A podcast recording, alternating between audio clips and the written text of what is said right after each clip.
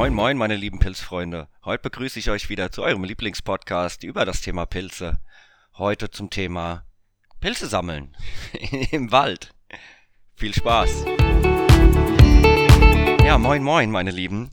Heute begrüße ich euch, wie gesagt, zum Thema Pilze sammeln. Und ich möchte euch einfach mal die wichtigsten Tipps mit an die Hand geben, was, was ihr so braucht und was alles wichtig ist. Ja, dann fangen wir schon mal direkt an. Was braucht ihr? Äh, zuallererst eine Lebensversicherung. Spaß. Zuerst mal festes Schuhwerk. Festes Schuhwerk, wenn ihr in den Wald geht, ist echt unvermeidlich. Ich hatte schon Leute, die sind mit Flipflops in den Wald und das ist einfach uncool. Also erstmal, ihr könnt abrutschen, ihr könnt euch irgendwie einen, einen Ast in, in den Fuß reinhauen. Also da kann alles Mögliche passieren. Ein sicherer Stand im Wald ist schon gut, gerade wenn ihr irgendwo noch rumkraxelt und ein Pilzchen irgendwo rausholen wollt. Das ist schon mal wichtig. Ein Körbchen.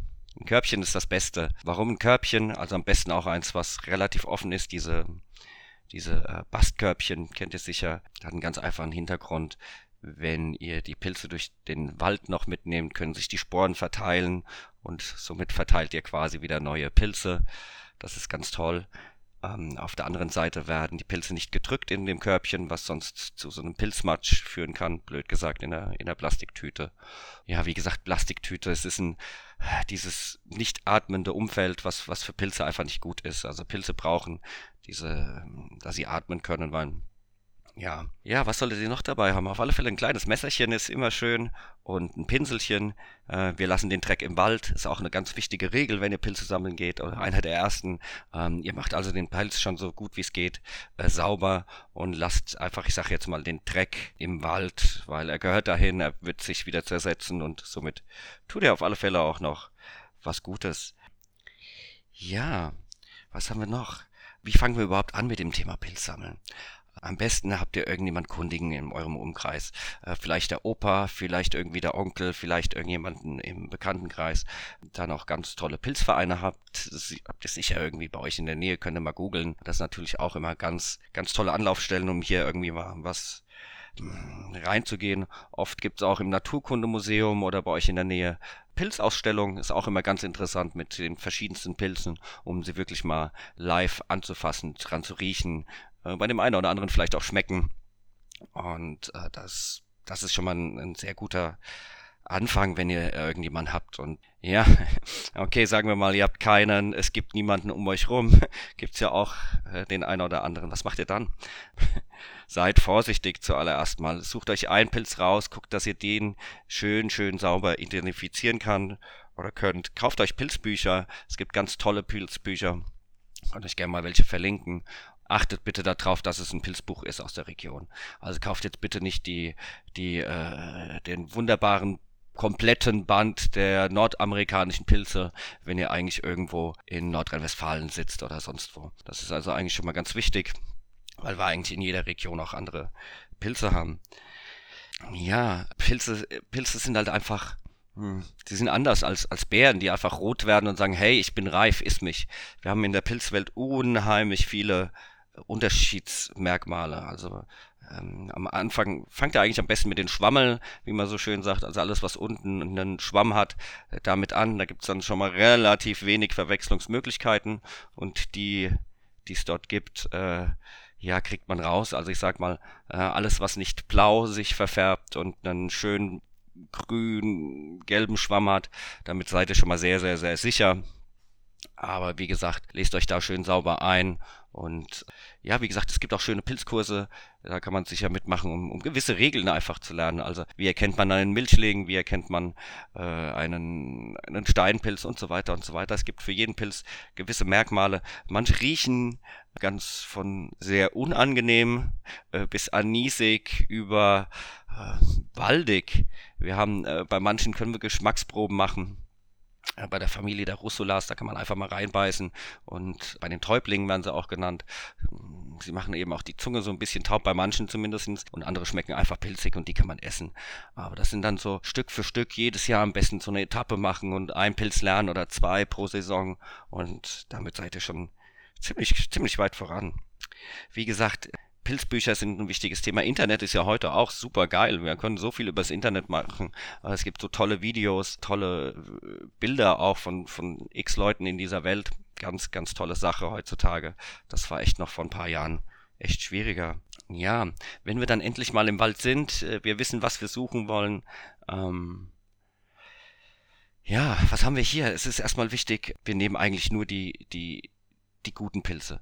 Bedeutet, ihr nehmt nicht die ganz kleinen, weil die wollen noch wachsen, die wollen noch Sporen verteilen und die alten sind meist eh durchfressen mit irgendwelchen Insekten, die sich da drin äh, wohlfühlen und ihr Insektenhotel da drin aufgebaut haben und einfach nur gemütlich fressen wollen und ihr werdet es eh nicht in die Pfanne schmeißen. Von daher, ähm, auf ganz viel kann man einfach mal oben drauf drücken und einfach mal fühlen. Ihr werdet irgendwann ein Gefühl dafür kriegen, was ist ein, ein alter Pilz und was ist ein, ein neuer Pilz, gerade wenn ihr Stück für Stück euch rangeschafft habt an die, an die einzelnen Arten, werdet ihr relativ schnell sehen, was, was ein alter und was ein, was ein junger Pilz ist.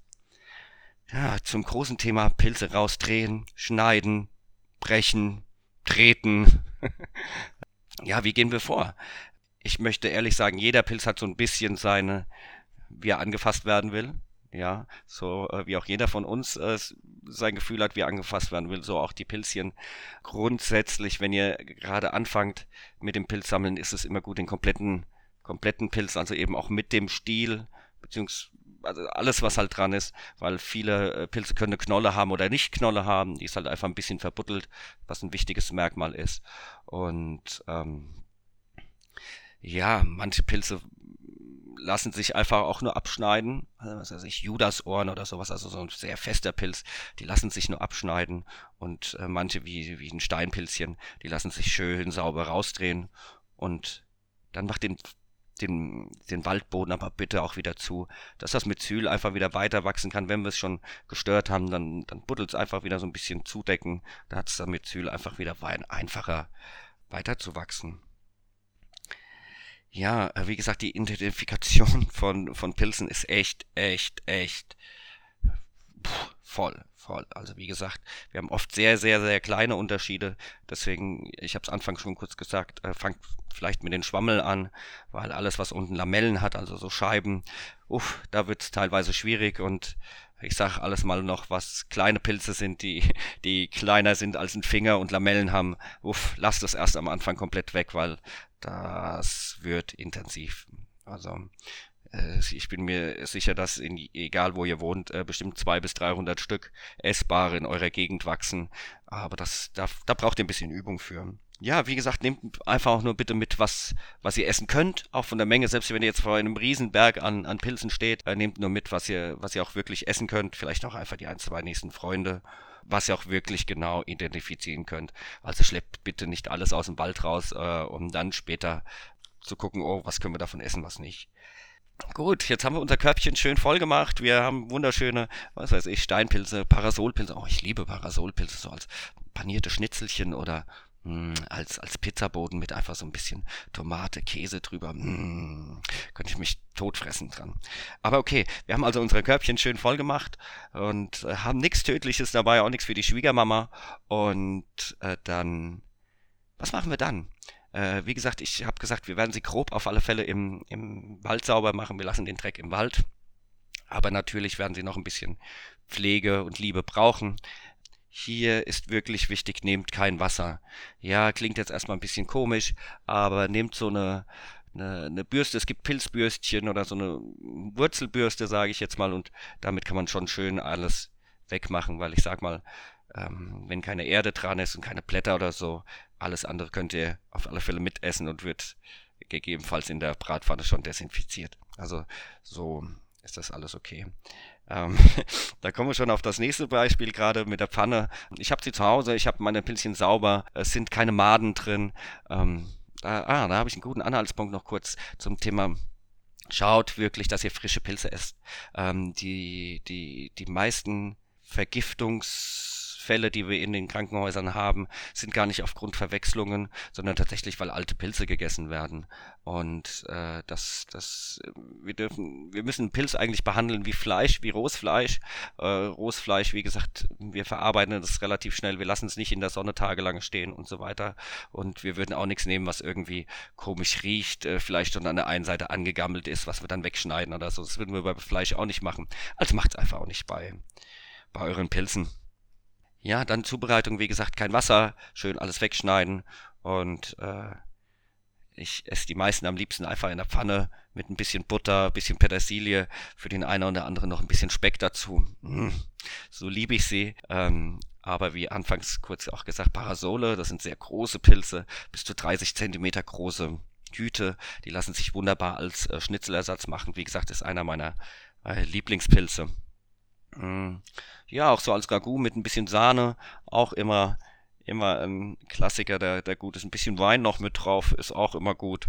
Und dann wird euch das auf alle Fälle schmecken. Sonst, wie macht ihr vielleicht eure Pilze? Habt ihr vielleicht gute Rezepte? Lasst sie doch einfach mal unten in den äh, Kommentar stehen. Wenn ihr Fragen auch sonst zum Thema Pilze sammeln habt oder weiter über Pilze, meldet euch einfach bei mir. Ich danke euch auf alle Fälle fürs Zuhören. Abonniert und kommentiert den Kanal. Äh, euer Micha Maschlauf und äh, möge der Pilz mit euch sein. Ciao.